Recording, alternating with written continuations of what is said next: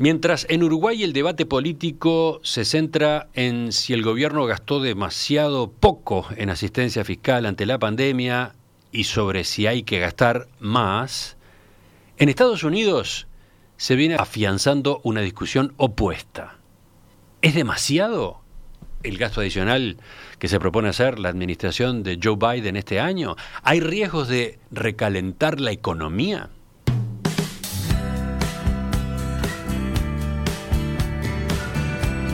Esta polémica, que parece tan lejana a la coyuntura uruguaya, está teniendo impactos en, las variables financieras internacionales.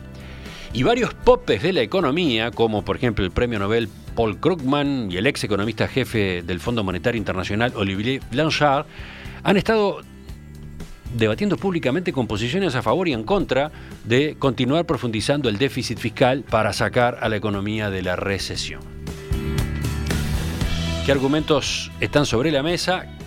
¿Qué peligros hay si efectivamente el paquete de Biden se pasa de rosca? Porque este es un asunto importante para el resto del mundo, no solo para Estados Unidos. Lo conversamos a partir de este momento con Tamara Yandy, socia en la consultora Exante. Tamara, ¿qué tal? Buen día, ¿cómo estás?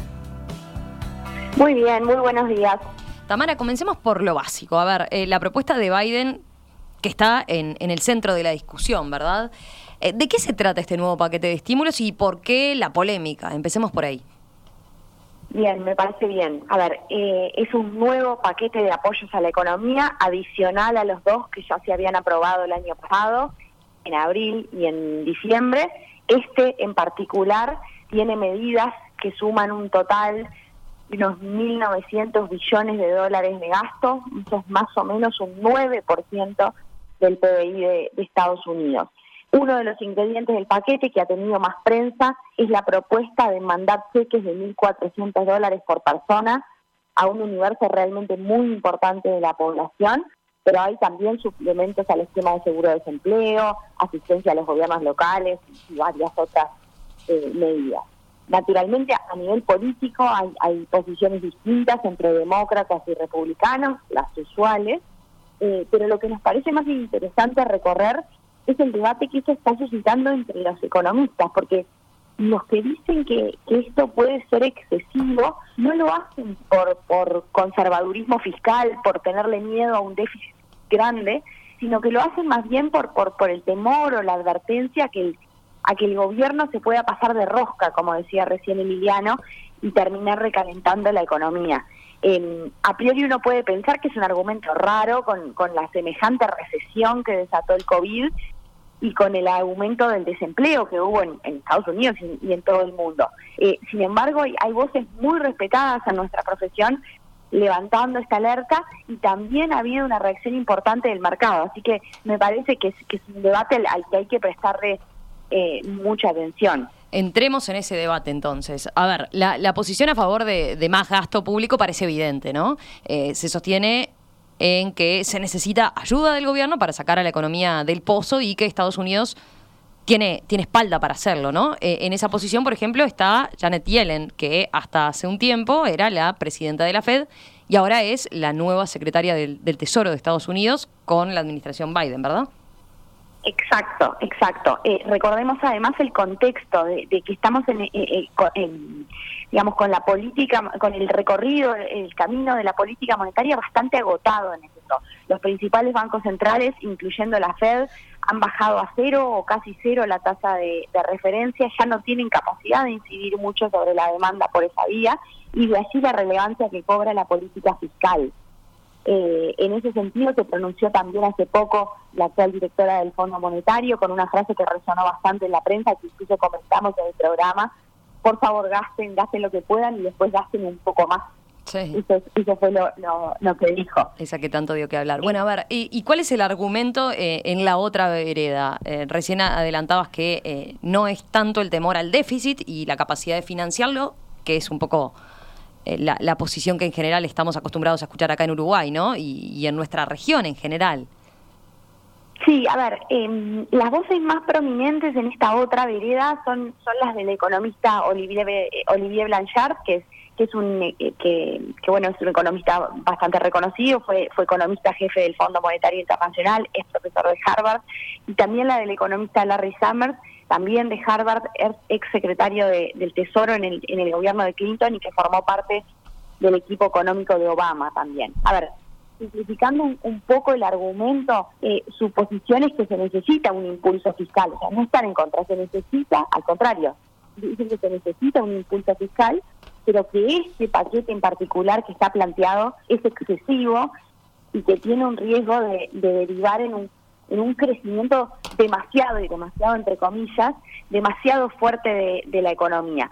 Acá estoy resumiendo mucho el, el argumento, pero básicamente dicen que la brecha actual del PBI respecto de su nivel de tendencia es de 4, 4,5%, por lo que un estímulo de 9 puntos del PBI, como el que propone Biden, dejaría el nivel de actividad bastante arriba de su nivel tendencial, incluso ignorando la posibilidad de que esos estímulos a su vez tengan efectos multiplicadores eh, más grandes.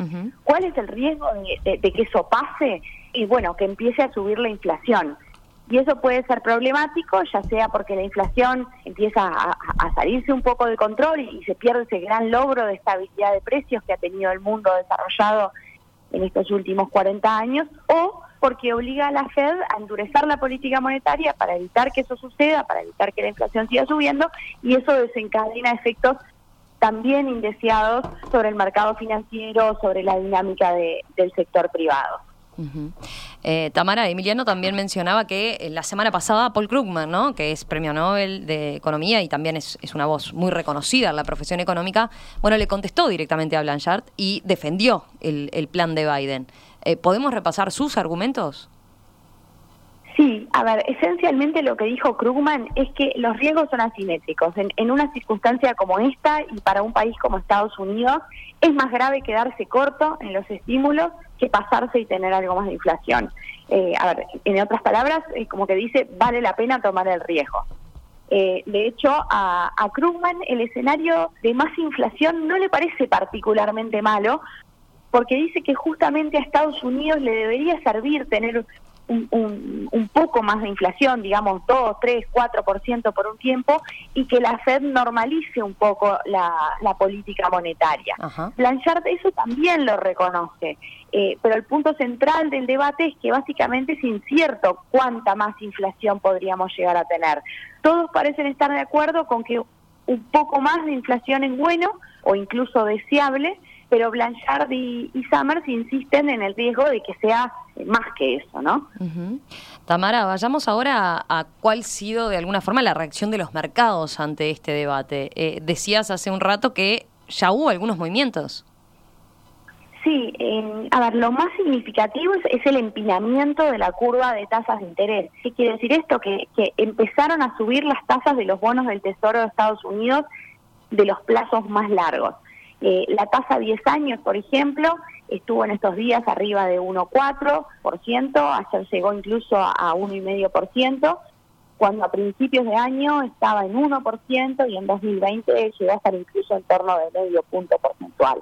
Eh, la tasa de los bonos a 20 años ya pasó del 2% anual. Obviamente siguen siendo tasas muy bajas en una perspectiva histórica, pero claramente se está procesando un cambio relevante desde lo que veíamos hasta hace dos o tres meses.